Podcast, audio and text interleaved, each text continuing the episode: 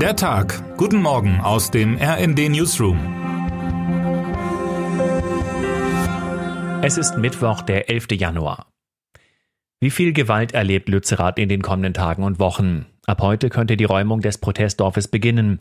Je näher sie rückt, desto angespannter wird die Stimmung. Das zeigte sich schon gestern, als die Polizei erste Blockaden räumte. Es kam zu Handgreiflichkeiten, der Ton war rau. Die Klimaschutzaktivistin Luisa Neubauer hatte der Polizei zuvor bereits eine unfriedliche Strategie vorgeworfen.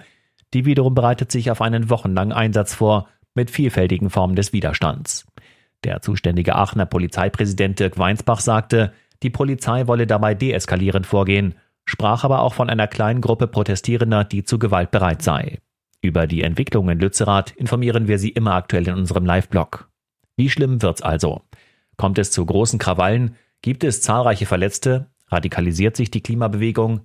Diese Fragen werden in den kommenden Tagen wohl im Zentrum der öffentlichen Aufmerksamkeit stehen. Denn das haben schon die vergangenen Wochen gezeigt, die Bereitwilligkeit, über Methoden des Klimaprotests zu diskutieren, scheint oft größer zu sein als das Interesse an den Methoden zur Rettung des Klimas.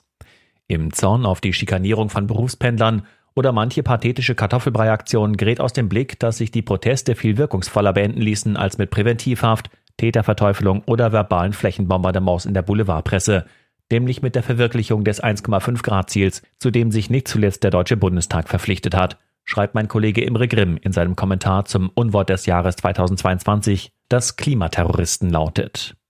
Langfristig gewinnt bei diesem Drama niemand. Die Klimaaktivisten und Aktivistinnen werden Lützerath nicht retten, das wissen sie auch. Die Polizei dagegen muss ihren Job machen, egal welche Meinung sie dazu hat.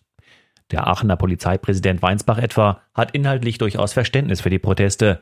Ich teile die Sorgen, was den Klimaschutz anbelangt, insbesondere was passieren würde, wenn wir das 1,5 Grad Ziel verfehlen, sagte er im Interview mit dem Fernsehsender Phoenix. Doch der größte Verlierer ist, wie immer, das Klima. 2022 war ein weiteres Jahr der Klimaextreme in Europa und weltweit. Diese Ereignisse machen deutlich, dass wir bereits jetzt die verheerenden Folgen unserer sich erwärmenden Welt zu spüren bekommen – sagte Samantha Burgess bei der Vorstellung des neuen Berichts des EU-Klimawandeldienstes Copernicus. Der zeigt, die Treibhausgasemissionen sind nicht gesunken, im Gegenteil, die Konzentration von Kohlendioxid und Methan sind auf die höchsten Werte seit Beginn der Aufzeichnungen gestiegen. Termine des Tages.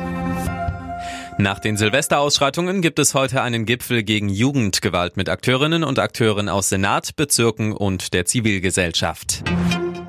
Der Europäische Rechnungshof bewertet, ob Maßnahmen wie Corona-Impfnachweise, Kontaktverfolgungs-Apps oder Reiseformulare wirksam dazu beigetragen haben, das Reisen in der EU während der Pandemie zu ermöglichen.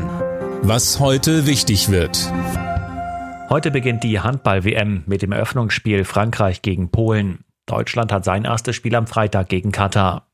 Die Handball-WM wird in diesem Jahr gemeinsam von Polen und Schweden ausgerichtet. Und damit wünschen wir Ihnen einen guten Start in den Tag. Text Anna Schukart, am Mikrofon Fabian Hoffmann und Sönke Röhling. Mit rnd.de, der Webseite des Redaktionsnetzwerks Deutschland, halten wir Sie durchgehend auf dem neuesten Stand. Alle Artikel aus diesem Newsletter finden Sie immer auf rnd.de slash der Tag.